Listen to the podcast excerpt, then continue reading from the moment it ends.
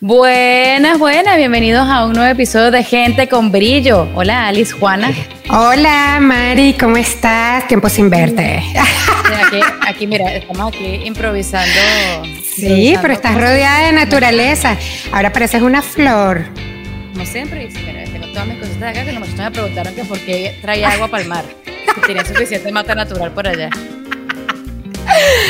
Está bien, no te preocupes, pero queda bello, queda bello ese background. Aquí tengo, ya va, que de verdad que la, la, invitada que nosotros tenemos hoy tiene, es como que tengo que leerlo porque ha hecho demasiadas cosas y tengo que buscarlo aquí. Ella es una venezolana hermosísima, talentosísima, que ahorita vive en Madrid, tiene una larga lista de habilidades y conocimientos, entre ellas es Master Coach, Trainer Empresarial y Emocional, numeróloga, risoterapeuta, escritora, creo que ha escrito más de cinco libros, conferencista internacional, líder en yoga de la risa, especialista en mindfulness, ya lo sé pronunciar y mandalas y practicante de oponopono. Es decir, que es una gente, con, brillo. Brilla por sí sola. Además que está hoy como dorada.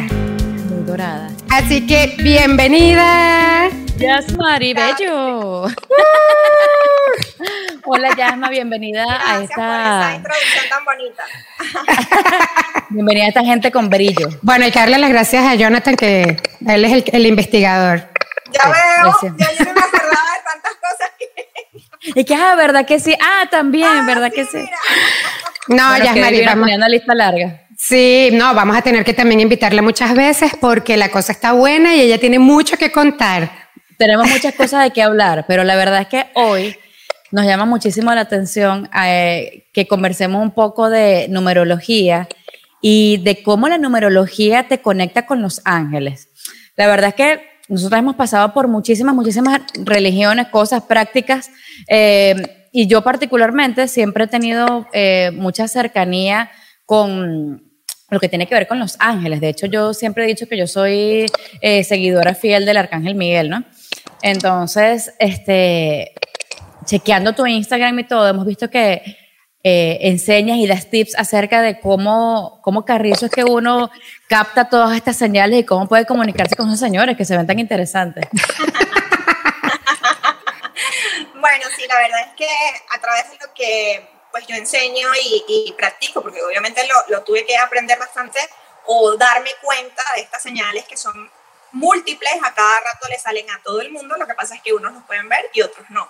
Unos están más atentos, otros Exacto. están un tanto más dormidos, pero realmente las señales siempre están, porque tú tienes, todos tenemos un ángel de la guarda que usualmente siempre está contigo las 24 horas del día y nosotros como seres humanos siempre estamos pensando, ¿no? Estamos pensando, estamos, ¿y qué, y qué haré con esto? ¿Y qué haré con aquello? Y este me quiere, y este me dejó, y voy a tener dinero, y me van a botar el trabajo. O sea, es, es como el- lo, con quien conversamos más en todo el día es con nosotros mismos, ¿no? Entonces, Ok. usualmente nos hacemos preguntas y le hacemos preguntas al universo, a Dios, a, a cualquier religión o cualquier ente, divinidad, y generalmente nos mandan las respuestas. Una de las respuestas es a través de las señales numéricas o las secuencias o las horas espejo, que es una de las especialidades, porque yo trabajo con numerología pitagórica, que es la, la numerología inicial, por Pitágoras, que fue el primer matemático puro. Luego con, eh, he ido aprendiendo, porque a la par estaba estudiando en geología, entonces he ido como calzando y de alguna manera escuchando los mensajes que me llegan. Y, y pues nada, es bellísimo porque coincide precioso con, con lo que eso que te estás preguntando todos los días, te llega el mensaje, de hecho la gente que lo empieza a ver generalmente empieza con 1111, es el primer mensaje de despertar, donde te da como una, hey, estoy aquí, el universo está para ti, tu ángel está pendiente de ti y estás en el camino correcto en tu misión de vida, estás tomando decisiones asertivas. Mire, Ok, ¿cómo sabemos. ¿cómo sabemos quién es nuestro ángel? ¿Cómo sabemos Ajá. que a quién le corresponde? ¿Cómo, el- quién, quién es el que está detrás de uno? Bueno, usualmente, que esto también es, es una duda común, eh, la mayoría de los mediums que trabajan específicamente con eh, canalización, siempre nos explican que hay una persona fallecida de nuestro grupo familiar quien hace las veces de ángel en determinado momento de la vida cuando esa persona se va y es un pacto de almas que se ha hecho antes de encarnar. Entonces, por, eh, ejemplo, en mi caso, yo ya sé quién es mi, quién es mi ángel, pero también nosotros tenemos otras, eh, otras esferas de ángeles, o sea, tenemos ángeles que son los, los salvadores, estas personas que de pronto tú estás en la calle y te pasa algo, se te picha una llanta, o esas cosas que a veces sale como alguien a salvarte, que tú dices, oye, qué raro, y esa persona no te conoce. Eso no es tu ángel de la guarda, son ángeles que son ayudantes o salvadores en la tierra, bajan en determinados momentos. Está tu ángel guardián, que generalmente en, en los últimos tiempos cada vez lo certifico más, que es una persona de tu familia que está allí siempre. Entonces esa persona, como no siempre logra comunicarse, mira que se va a hablar y que mira, mi hija, a ver, ¿qué es lo que tú tienes? Te manda señales para que tú estés alerta, justamente en la parte de los pensamientos y de las emociones, porque la conexión que se hace a través de los números o cualquier otra señal tiene mucho que ver con las emociones y con el alma. Entonces, la persona se hace muchas preguntas, te llega el mensaje y a veces no sabes discernirlo y te va cerrando, porque hay gente que le da miedo, me escriben a diario no sé cuántas personas me dicen, ya me estoy viendo no sé cuántos números, este, este y este, que lo que me está pasando. Entonces, bueno, hay que ir canalizando y ir aprendiendo porque cada número tiene una codificación o un mensaje. Ya específica de cómo poder preguntarle a mi ángel, o sea, si necesito una respuesta, ¿hay una fórmula o solo le lanzo la pregunta y ya está? No, pueden haber formas, o sea, a medida que tú vas, eh, digamos, como canalizando tu energía, aprendiendo a conectar con él, tú le puedes hacer preguntas que no sean preguntas tan complejas como me voy a casar el año que viene, o sea, que, a ver. Ok. Algo que te ayude a tener, a tomar una lección en el momento, pues algo específico. Claro, claro. Entonces, generalmente lo bueno es hacerle preguntas cerradas o justamente decirle, oye, si es sí, que me aparezca esto, una, pueden ellos a veces te muestran a través también de, de monedas, de plumas, de olores, de canciones, de mensajes en internet, de una canción. Entonces tú simplemente te abres a recibir ese mensaje y le di, dile, envíame la mejor forma donde yo pueda entender la respuesta. Y generalmente te la va a hacer y en muy poco tiempo. Pero a veces la gente se desespera, no lo ve. Y la mejor forma, la mejor forma para que una persona empiece a tener contacto con su ángel de manera habitual es a través de la meditación la que, la que te sirva, la que sea mejor. Mira que no puedo estar una hora como el Dalai Lama. Bueno, cinco minutos, tú te levantas, abres la ventana, das las gracias, respiras profundo unas dos, tres veces y ya eso es una forma de meditación. Una forma de meditación es observar una vela encendida y respirar frente a la vela. Espera, o sea, hay muchas formas, a través de la pintura, a través de, del baile inclusive. Eso que te hace mantener tus pensamientos que están todo el día bombardeando, que los pares un momento para que puedas escuchar la intuición. Mira, es que todo lo, todos, los, todos los episodios de los que llevamos me, me, me, mandan el mensaje que tengo que meditar. Qué cosa tan increíble. Entonces, pero es que a través de la meditación, eh, que, que, estoy resistiéndome, ¿por qué estoy resistiéndome yo a esta meditación? ¿Será que me está llamando más, más rápido todavía? Yasma, entonces, ajá, ¿Cómo definimos entonces claramente quién es el ángel de la guarda o a quién le pido o, o a quién le pido no? Tú le, o, sea, a ¿Con quién me comunico? Eso es importante, ¿no? Hay personas que llegan a mi consulta y se desesperan porque me dicen, yo quiero saber el nombre de mi ángel, eh, cómo se llama y lo persigo y mira ángel, párame que, que te estoy hablando. No es necesario, simplemente tú le pides auxilio divino, le dices que te ayude, que te guíe. Imagínate que al punto de que yo le pido, por ejemplo, cosas tan tontas como cuando salgo tarde, que generalmente no tarde, pues siempre ando justa porque tengo una agenda full apretada. Yo a veces, por decirte, voy al centro de Madrid, que es bastante complicado estacionarse, y yo le digo, ayúdame a conseguir un puesto, por favor, te lo pido. O sea, y, y siempre, o sea, es que por muy difícil, siempre hay alguien que está saliendo, alguien que se está yendo, entonces, y esto lo aprendí mm, de, mi de una de mis maestras en geología, que ella canaliza todos los días diferente, no solamente su ángel canaliza al, arcángel Miguel, al arcángel Gabriel, y todos los ángeles en diferentes jerarquías, ellos eh, te ayudan, o sea, te mandan siempre, si no pueden ellos, te mandan a, alguno del, del, team, por decirlo así de, alguna manera. Entonces, cuando te vas a comer, a los ángeles les encanta que tú, si te vas a comer, por ejemplo, una torta de chocolate con una gelatina, tú le dices, Cuéntame. Y come conmigo. Este, sí, es bellísimo. Hay gente que es un poco loco y engorda uno menos. bueno, no, pero a tu ángel le agrada que, que, no solamente le pidas cuando estás mal, sino que también cuando estás pasando un rato chévere, que estás en un sitio que te gusta, que también lo invites a compartir contigo. Qué genial eso. Entonces quiere decir de que sí, de que como que abrirle, recibir esa energía de los ángeles y no solamente cuando estamos tristes o pasándola fatal. Ahora, ¿cómo pudiésemos definir cuando nosotros vemos unos números qué significado tienen? Como a grosso modo, yo por ejemplo antes siempre veía el 1111, después yo estoy viendo el 1111 continuamente. Y ahora veo es 444. ¿Qué significa eso? Bueno, obviamente cada número y cada medida que el número se repite más o menos, tiene diferentes mensajes, ¿ok? Eh, el tema es, usualmente los que son, por ejemplo, de secuencia o horas espejo, generalmente, son el ángel guardián intentando comunicarse contigo, pero también son mensajes del universo, son portales que se abren, no siempre es el ángel, lo que quiero decir, o sea, no es que todos los mensajes son del ángel guardián o de tu, o de cualquier ángel, ¿ok? Eh, los mensajes generalmente eh, se aparecen, la mayoría de los casos, cuando tú estás ansiosa, cuando tienes algún pensamiento, dependiendo del número, ¿no? Por ejemplo, una persona que vea constantemente 1313, que se aprecia muchísimo también ahora, es un mensaje que va a haber un cambio en tu vida laboral, en la forma de obtener los ingresos y la persona usualmente está desesperada y se está haciendo constantemente preguntas, no va a quedar sin dinero, no sé qué, o sea, angustia cuando la persona entra en el bucle del pensamiento de carencia y tal, empieza a aparecer mucho el 13, el 13, 13, por ejemplo. El 444 es un mensaje específico, de hecho el 444 eh, y el 333 son súper de ángeles y el 444 habla de comunicar más tus emociones, eh, identifícalas, conversa lo que te molesta o lo que te está gustando para que no te quedes callada. Y sobre todo es como, como un recordatorio para decirte, aquí estamos, y te vamos a apoyar en ese proceso difícil o, esa duda que estás pasando. Pero es muy importante que tú también te ayudes. O sea, no es que solamente le dejes el trabajo a tu ángel o al universo, hay que, hay que hacer un poco de acción interna. Yo tenía, yo siempre, eh, de hecho yo hice un, ¿te acuerdas que fuimos a una clase una vez de ángeles, Ale? Sí, hace años. Hace años. Eh, y yo lo que hago es que en momentos difíciles, y increíble que eh, también será lo que crea uno con la mente, ¿no? Pero yo en momentos difíciles yo siempre llamo a mi ángel de la guarda. Yo digo, ángel de la guarda, te invoco, ven a mí, o San Miguel Arcángel, te invoco, ven a mí. Lo repito al menos tres veces y después hago el requerimiento que necesito, pues.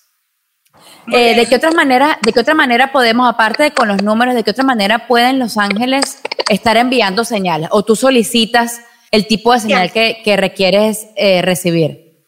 Primero siempre tienes que abrirle el canal al ángel. Es decir, los ángeles, como nosotros los seres humanos actuamos bajo libre albedrío, ellos no van a auxiliarte, o sea, tu ángel siempre está contigo, las 24 horas del día. Cuando te bañas, cuando comes, cuando haces el amor, cuando estás... Ay, qué penita. Ay, qué pena. es un peligro, es un peligro. Él siempre está allí, solo que si tú le pides auxilio, si no le pides ayuda, no le pides luz, él no puede actuar. Porque Ese es el libre albedrío. El libre albedrío. nadie puede recibir si no pide, si no, si no solicita. Y abrirse, ¿no? Porque también algo que veo constantemente, pues atiendo personas en todas partes del mundo y es que las personas a veces quieren escuchar, lo, o sea, quieren que les diga lo que ellos quieren escuchar. Y la gente que ya mi consulta ya sabe que yo soy súper sincera con todo el amor del mundo, pero si estás pagando te voy a decir lo bueno y lo que podríamos mejorar de eso, porque no, no, no, puede ser que siempre pensemos que lo que tenemos que escuchar es lo que nosotros creamos que es lo mejor para nosotros, porque a lo mejor eso no es lo que te conviene. Entonces, eh, la vida, el universo, el ángel, todo el mundo, casi que papá Dios, y que mira, mi hija, te mandaba el mensaje con el barco, con el avión, con las manos, en Instagram. para, párame. No sé, León Catañón, y todavía no la, no la agarra. O sea, ¿cómo hacemos? y ahora, Yasma, ¿cuál, ¿cuál ha sido la relación que has tenido tú con Los Ángeles? ¿En qué, cómo, cómo has utilizado Los Ángeles? ¿Cómo te han contribuido? ¿Cómo has hecho para trabajar con ellos? ¿En qué momento tú dices, esto fue algo que me cambió la vida? ¿Cómo llegaste allí? La, la, conexión desde pequeña, el don lo tengo, desde chiquita, desde que más o menos como unos siete años que yo recuerdo. Pero al principio yo le tenía un poco de temor cuando era adolescente, no me gustaba, siempre le decía, como a Dios, y que, yo no quiero eso, porque claro, tienes la, cuando tienes ciertos dones puedes ver cosas que no te gustan tanto, entonces de cierta manera como que fui bloqueando esos dones. Eh, años después, que siempre igual tenía, me llegaban a través de sueños, a través de, de diferentes formas, me enfermé Y, pero antes de enfermarme, en ese mismo año, eh, primero tuve una pérdida de, de, unos mellizos y a los seis meses me, me, diagnosticaron cáncer. Fue un, el, un, año muy difícil para mí. Eh, y numerológicamente hablando era año 9, las personas que están en año 9, personal, eh, a veces pasan por pruebas que te, que te mueven mucho dependiendo de la siembra que hayas hecho. No significa que yo era una mala persona, sino que sencillamente no había aprendido a gestionar correctamente ciertas áreas de mi vida. Eh, además estaba escrito, porque todo lo que nos sucede en nuestra existencia previamente lo hemos pactado para aprender y para justamente que eso a veces nos lleve por el camino real de nuestra misión de vida. Entonces, sí, la, la, verdad es que sí fue bastante fuerte, pero tampoco tengo que engañar, el, el proceso que yo viví en el 2014 fue súper complejo. Y, y, bueno, años atrás venía de un divorcio, o sea, que, que ya venían algunas cosas ahí acumuladas. Una vez, eh, después que perdí a mis mellizos, eh, además fue por una fertilización in vitro, o sea que yo mismo me eh, oh, fui al médico, pagué claro. todo esto.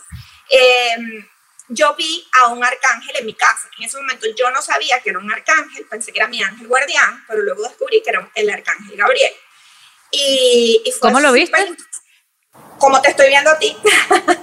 claro, perfecto, como, un, como, una persona normal que está en tu casa, solo que, claro. Oh, Dios. Es, pero con alas. Alas, muy alto, vestido de blanco, con, su, con, su, con unos rulos en, en, el, o sea, en el cabello. Eh, medía como 1,90, o sea, era muy alto, ¿no? Eh, yo lo vi y me impacté muchísimo, obviamente, y pensé que era mi ángel guardián. Y claro, eh, venía como a hacer la anunciación de que algo está, estaba ocurriendo como para que me cuidara, pero no obstante, dos años antes de eso, eh, con mi maestra de angiología, justamente, que fue cuando yo retomé y estaba, yo trabajaba mucho en el mundo corporativo y por eso me alejaba mucho del mundo espiritual, que es el que yo vine a desarrollar. Entonces, en, ese, en esa sesión con mi angióloga, ella me dijo, ten cuidado porque estás empezando a generar muchas células cancerígenas, dos años antes. Entonces, eh, luego de eso, pues de, de, lo que les he contado de la pérdida, él me apareció y yo empecé a recordar que cuando yo era niña, siempre este, tenía como posibilidad mi, mi, en, mi, en, Venezuela y algunos sitios donde se ven a la Virgen, donde se hacen algunas este, apariciones marianas. Y yo, mi, mi, tía me llevaba siempre, yo chiquita, y yo me acuerdo que yo veía a la Virgen. Claro, eh, fui como atando y dije, wow, si ahorita estoy viendo a él, antes he visto a la Virgen, cuando me, después al tiempo, cuando me dieron el diagnóstico, vi al doctor José Gregorio Hernández, que mi familia es muy devota de él, es un, un, un beato venezolano, para los que no son venezolanos que nos escuchen. Y, y pues a, a, raíz de eso siempre he tenido como ese contacto, primero que los he podido ver, y después, con el tiempo, eh, uno de los dones que yo tenía, pero que no estaba muy claro, porque al principio tú dices, esto no, no sé sabes si qué es eso. Lo estoy pues. imaginando. Exacto. tienes que a trabajar mucho la canalización a través de la meditación y otras herramientas. Eh, me di cuenta que tenía un don, que es la clariaudiencia, donde yo puedo escuchar cuando me están dando mensajes para dárselo a las personas que atiendo.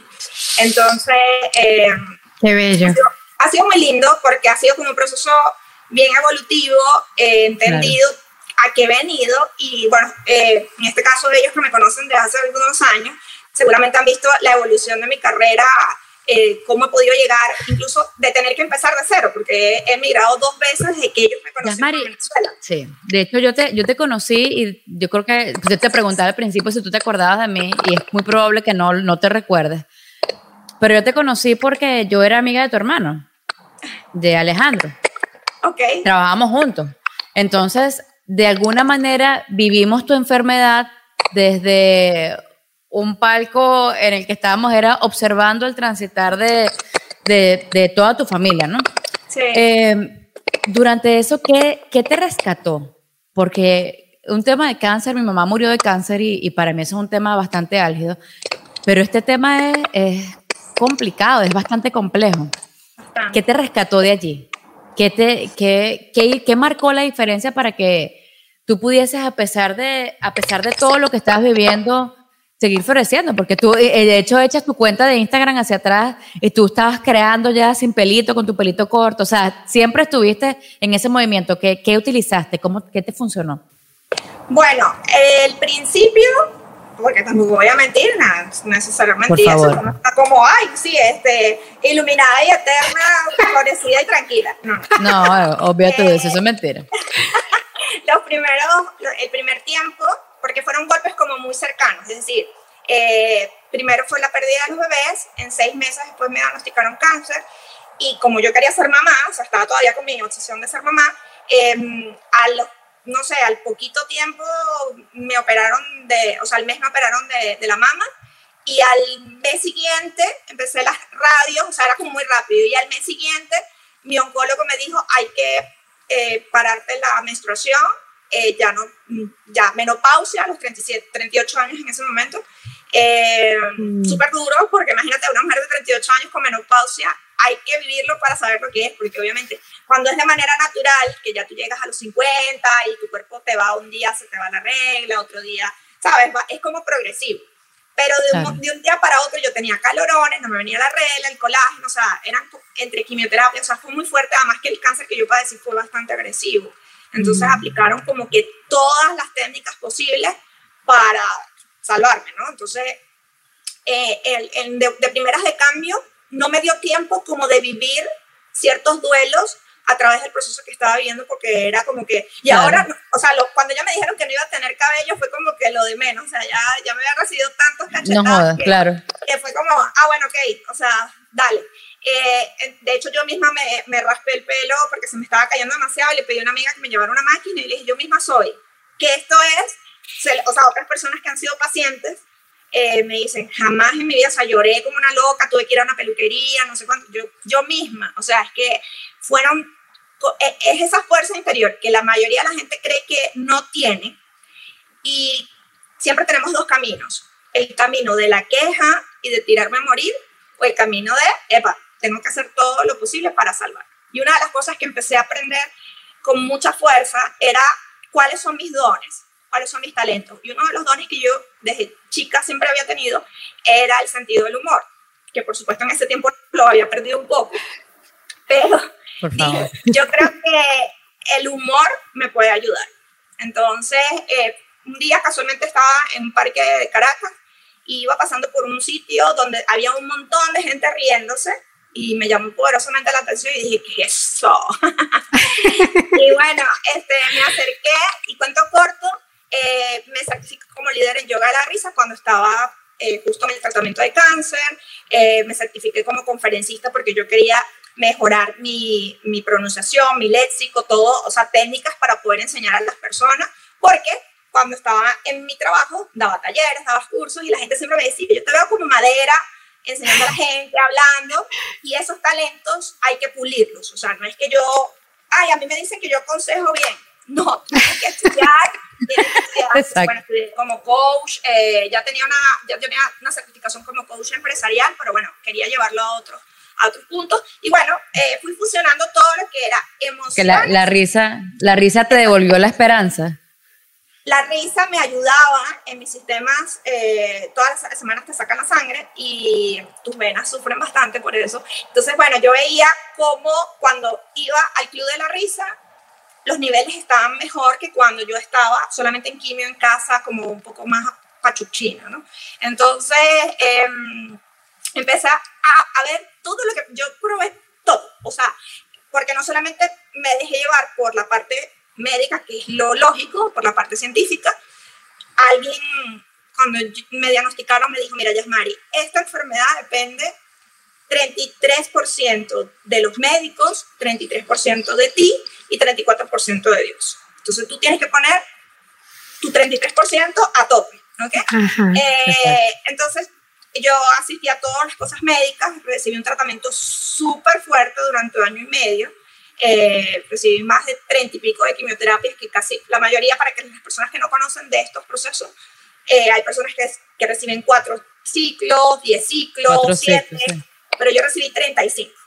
Entonces, imagínense eh, en, en, una parte de ese proceso, eh, yo me fui, me fui, literalmente, o sea, mi cuerpo no resistió más y estuve no sé cuánto margen de tiempo porque en el otro lado no se puede medir, pero sí tuve una conversación súper linda con Dios y le pedí que no, me, que no me quería regresar. Eso antes, o sea, fue como, como digo que el quiebre definitivo para yo tomar el camino que ahora lo he, que he tomado, ¿no?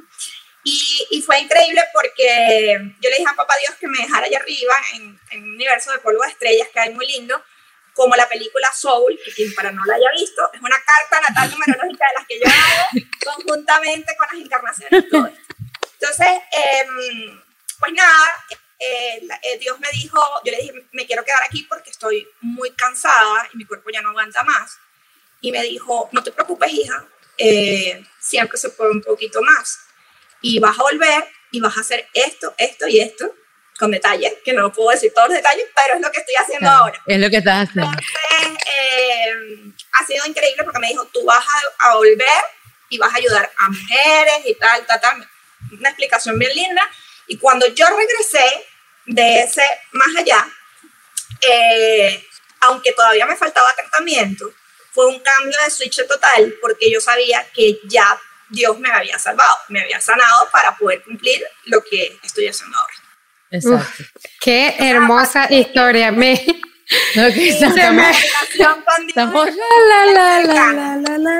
me has tocado las fibras más profundas porque a veces nos quejamos de tantas cosas banales y tantas cosas y, te agradezco por hablar con nosotras. Me has, dado un regalo, eres una mujer súper valiente, súper fuerte y me llevo de todo lo que has dicho que prácticamente todo es cuestión de actitud. Entonces se podría decir que la risa te salvó. Sí, sí, la risa me salvó, las afirmaciones, yo me ponía acupuntura, este, empecé a ir a hacer yoga, me inscribí en el gimnasio para tenía un entrenador que era especialista en pacientes eh, con cáncer y claro, yo hubo momentos que a lo mejor ustedes me lo están preguntando, pero yo no me podía parar de la cama, o sea, había quedado prácticamente inválida. Eh, y entonces volver a retomar en poco tiempo tu cuerpo empieza a perder mucha masa muscular. Por eso yo a la gente que atiendo, claro. que tengo muchas mujeres con temas de autoestima, yo le digo, mira, si tú tienes tus dos piernas, tus dos brazos, estás chévere, buena, buena, o sea, estás bien, o sea, ¿cómo amanecimos hoy? Rica, sabrosa, deliciosa, yo puedo, yo puedo. o sea, la verdad, cuando nosotros tenemos nuestro cuerpo funcionando, ustedes no se imaginan lo que yo empecé a valorar cada parte de mi cuerpo. Así es. Las pestañas, que es algo que tú, pachate rímel y de casualidad, eh, cuando las perdí, las valoré muchísimo, porque el ojo literalmente para que tú, cuando tú cierras el ojo mil veces al día, no sé cuántos millones, eh, a mí se me quedaba pegado el ojo. Entonces yo tenía que hacer, cada vez que parpadeaba, tenía que hacer así para poderme despegar el ojo. O sea, es algo que yo, ahora cada vez que me, me, me echo mi, mi, mi, mi rime, que ya no las tengo tan largas como antes. Qué belleza, gracias. gracias, o sea, qué buena estoy. No importa que tenga este, sobre todo agradezco mucho eh, la actitud, porque además, para los que no saben, recientemente padecí de COVID y mm, fue como un recordar, ¿no? O sea, es como la gente... Pues yo claro. un año, un año y pico encerrada en mi casa porque paciente de riesgo, ¿no? Y no llegaba la vacuna y pues nada, o sea, el, el mínimo Tiene día que me me enfermé y todo el mundo así como, ¡Ah! ¿y ahora? ¿Y ahora? ¿Sabes? Claro. ¿Qué va a pasar? Este, yo puedo, yo puedo, porque sí, yo puedo. O sea, Yasmari, ¿cómo- cómo- tres semanas, pero aquí estoy. ¿Con qué herramienta o qué, qué manera sencilla para cualquiera que te pueda ver ahorita eh, puede utilizar, o sea, de qué manera puedes conectar con la risa? O sea, ¿cómo, ¿cómo me conecto con la risa y con el buen humor en un momento difícil? Bueno, lo primero es que nosotros estamos acostumbrados a darnos eh, golpes. O sea, tú estás triste, entonces enciendes la noticia para ponerte más triste, ¿no? Va a meterle más drama a la cosa. Llama a la persona que más se queja en el mundo. Eh, a ver, hay algo que, tenemos que cuidar, que es la energía. Cada uno de nosotros tiene una energía, una energía electromagnética súper importante y nuestro cerebro tiene rutas neuronales. Si tú siempre te vas por la misma ruta neuronal, por tu misma autopista, el cambio no se va a producir. Entonces, hay Claro. algo que para mí es vital, más allá de la risa, que sí, la utilizo todos los días, la gente me dice, oye, Yasma, yo no sé cómo eh, tú ayudas, pero que siempre estás de, buen- de buen humor, que no siempre estoy de buen humor, también que lo sepan, pero eh, sí, porque hay coach o, gente que vende cosas que son mentiras. Yo, a mí me gusta ser auténtica, me gusta ser como soy yo y reconocer cuando hay días que no son tan chéveres, pero igual siempre buscarle, bueno, o sea, como todo siempre tiene algo bueno. Entonces, el, mis, técnicas que yo utilizo, por ejemplo, utilizo mucho eh, las afirmaciones, pero las afirmaciones siempre tienen que ir acompañadas de eh, una emoción positiva, porque si tú en la mañana te soy fabulosa, rica, deliciosa, y por la tarde, bueno, no soy tan rica, no soy tan deliciosa, me fíjate tú que yo no lo logro, o sea, que me va mal en el amor, y ahí lo que tú hiciste en la mañana, por la tarde lo echaste a perder. Entonces hay que ser muy congruentes, ¿no? es creer, es creer, eh, eso lo hemos hablado en otras oportunidades, es creer realmente lo que estás diciendo. claro, este, eso es muy importante. Segundo, si tú estás triste, tienes que ver programas que te den alegría, personas que te conecten con una energía positiva. No vas a ver, no sé, CNN en español, mira, está muriendo todo el mundo en India. O sea, a ver, bueno, eh, eh, no es que menosprecie, ojo, cuidado con esto, sino que si tú en algún momento estás debajo y pones Ana Gabriel, por ejemplo, o Amanda Miguel, él me mintió, él me dijo que me amaba y no era verdad, este, vamos. Pero yo estoy rica, deliciosa. claro. sí, la congruencia. Este, canciones que te, siempre, yo tengo un playlist que pongo siempre todas las canciones que me dan como alegría, full power, las que canto en el coche, o sea, que es una cosa, una alegría inusual. Las canciones de pasar coleto. Exacto. Las canciones de pasar coleto. Tus ojos, tus ojos, tus ojos.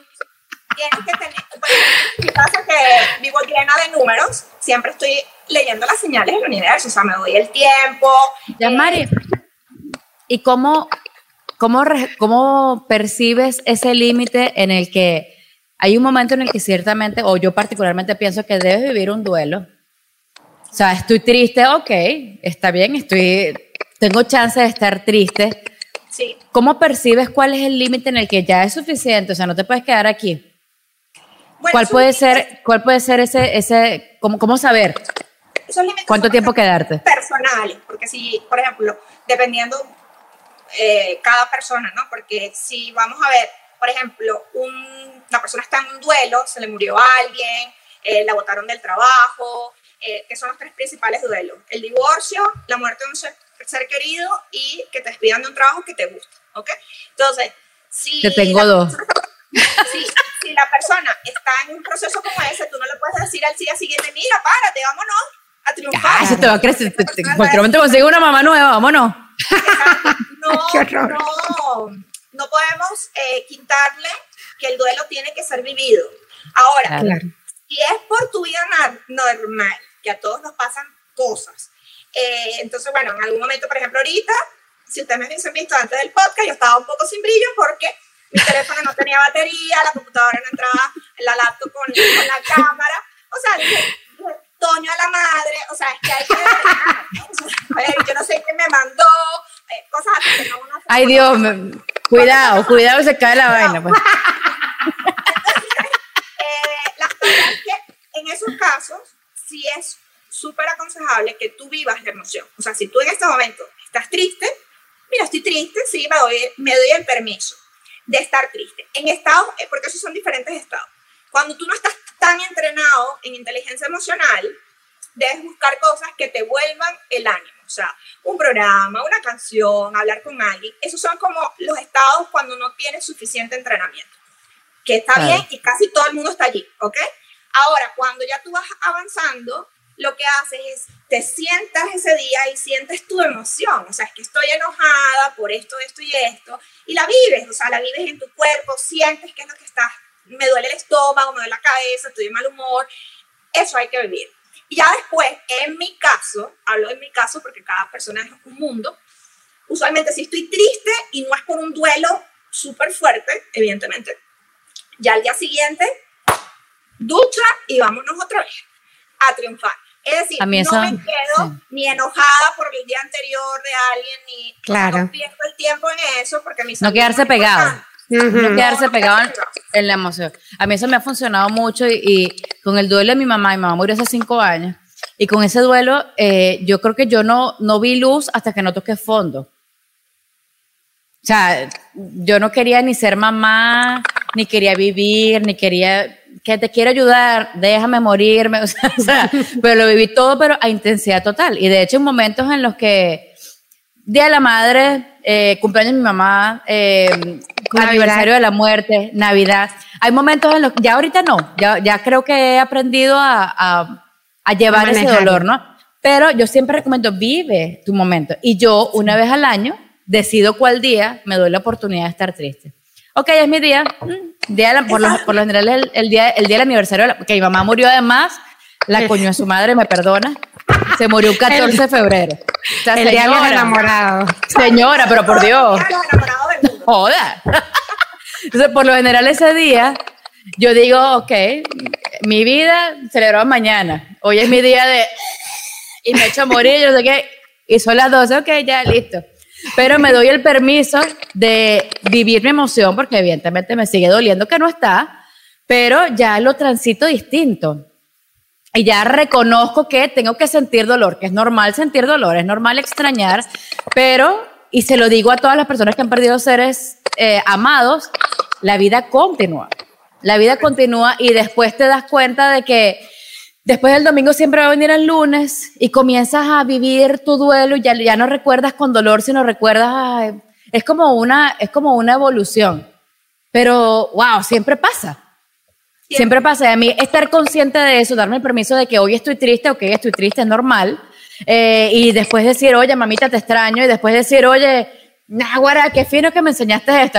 Y recordarla con alegría y reírme. Y yo, coño, mamá, lo que me enseñaste, Nahuara, lo que me pasó. Esto para mí, estar consciente de eso, eh, ha sido eh, una herramienta súper, súper, súper poderosa porque me ha permitido vivir mi duelo y sobreponerme, pues salir adelante a través de eso, pues. Este, gracias. Qué bella, gracias. No, está bien, está lindo.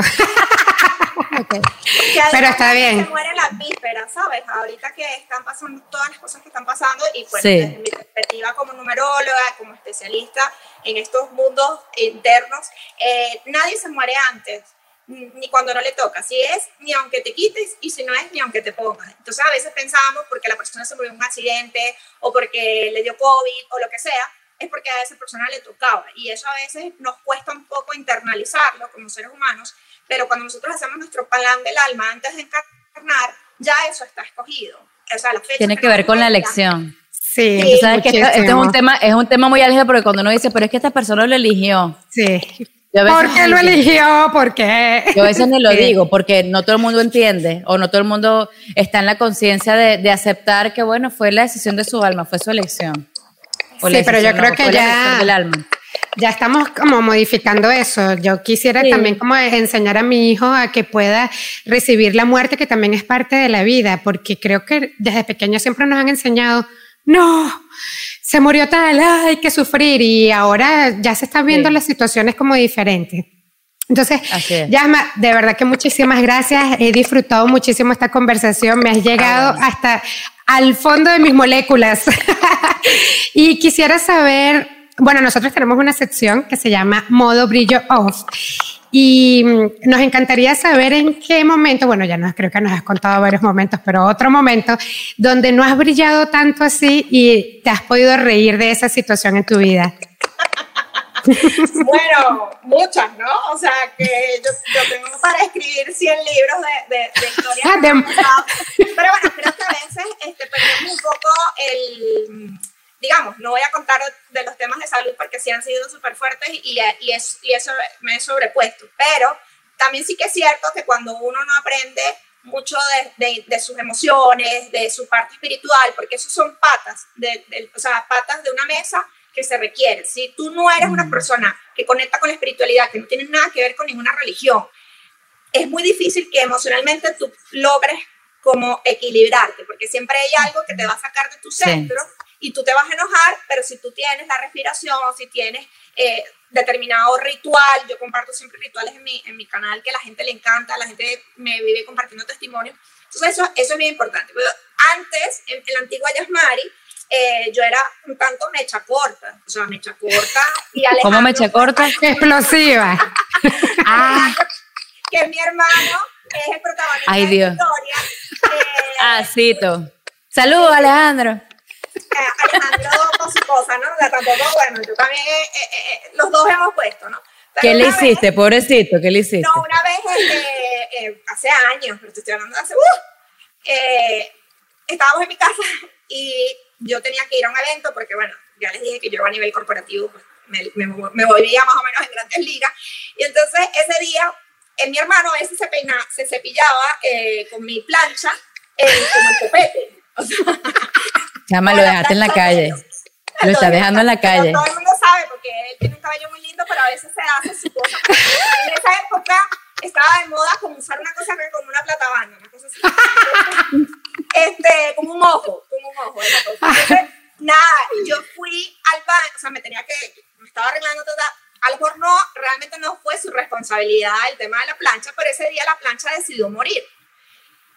Bueno, Oh. Dime que no le metiste la plancha por la cabeza. no brillé, no brillé, no lo logré, no brillé. o sea, yo creo que mi hermano, mi ex marido, o sea, todo el mundo se quería lanzar por la ventana, me una rabia, le daba con el cable, pero no a nadie, no le pegaba a nadie, sino en mi baño, como una loca. ¡Esta mierda! ¡No sé qué! Entonces, bueno, esos son los momentos que ahora yo recuerdo, eh, porque ahora, a- ahora yo no tengo esos arrebatos, o sea, tengo muchos trabajos. Ya no, no tengo plancha, ya me hago la queratina para evitarme esos momentos. mi hermano va a escuchar esto Este, porque yo, yo era mecha corta, o sea que no manejaba bien mis emociones, entonces a, a con uno era muy valiente y con otros era un poco cobarde y me tragaba las emociones también, que lo sepan, ¿no? Claro. Me aguanté muchos sapos, este, gente loca, o sea, a ver, pero ahora cuento estas, la gente cuando cuenta estas historias de la Yasmari de ahora, casi no se lo creen, porque como es tan liviana de carácter, con- digo, no, en algún momento de mi vida, mira, que no siempre brillo, o sea, que yo tengo. Yo también he hecho. Wow. Yasma, muchísimas gracias por acompañarnos. Me llevo muchísimas cosas de ti. Y bueno, a seguir riéndonos, todo es cuestión de actitud. Y siempre podemos, atentas las señales que el universo, los ángeles, siempre estamos siendo respaldados. Totalmente, tienes un podcast, ¿verdad? La espiritualidad no tiene por qué ser aburrida. Entonces, Total. con disfrutar la vida, con disfrutar un atardecer, una caminata en la grama, o sea, todo eso es conectar con tu parte espiritual, aunque no lo creas. Así es. Qué bueno, Yasma. Eh, tienes un podcast, 1111 se llama, ¿verdad? Tengo, tengo dos podcasts. Uno Ay, que pero es- si es una señora. Sí, pero que chacha. eficiente. Y uno pariendo con uno. Uno pariendo con uno. Este, bueno, tengo- son dos tipos de podcast. Un podcast que es mi podcast personal, donde comparto todos los ejercicios que he utilizado a mí para sanarme a mí en determinados momentos. Y cuando me dieron el permiso, yo empecé a compartir esos audios que son ejercicios cortos, meditaciones, frases de Hoponopono. Eso es, un, es como ejercicios diarios, la gente ¿Cómo se llama? ¿Cómo lo conseguimos? Jaspari Bello en Spotify, Ay. en Ok, Anchor, ok. en Google, en todas las plataformas de, de, de podcast. Y tengo un podcast con ustedes, así, con Karin Temple, la famosa Karin Temple, venezolana también exitosa, que es ilustradora y coach de vida. Entonces ese podcast se llama 1111 y ahí compartimos temas que están relacionados a la energía, a la numerología, a las emociones y a la vida de las personas que nos escuchan, el hogar, cómo Buenísimo. energías, etc. Qué Excelente. delicia. Pues Arroba mañana Yasmari mismo comienzo, comienzo a escucharlo. Perdón. Arroba Yasmari Bello con Y. Bueno, igual ahí vamos a poner cuál es para que vayan, te busquen y se deleiten. Además, con esos videos súper divertidos que lo que provoca es reírse desde temprano. Gracias, gracias. Gracias a ti, Yasmari, por estar aquí con nosotros. Gracias a todos. Espero que resuene toda esta información en cada uno de ustedes. Tomen lo que les sirva y los que no, simplemente déjenlo ir. Así, de eso se trata la vida. De hacer lo que Postdata. No sé si durante Te amo. Exacto. No sé si durante este podcast vi a la cámara, porque no sé dónde está la cámara este. A lo mejor estuve viendo para todos lados, menos para donde era. Tranquila. que me están viendo los ojos. Muchas gracias a todos. Arroba Somos Brillo. Marian, arroba Mamitas Brillantes. El podcast es arroba Gente con Brillo. El podcast. Arroba gente con brillo podcast. Busquen luz, iluminación, brillo, descanso, que vamos a estar todos. Gracias, nos vemos en oportunidad. Bye. Bye. Marian, si no es en la entrada, es en la salida. Ay, Dios mío. Era una introducción que tenemos que darle igual por donde sea. Gente con brillo podcast. Gente con brillo podcast.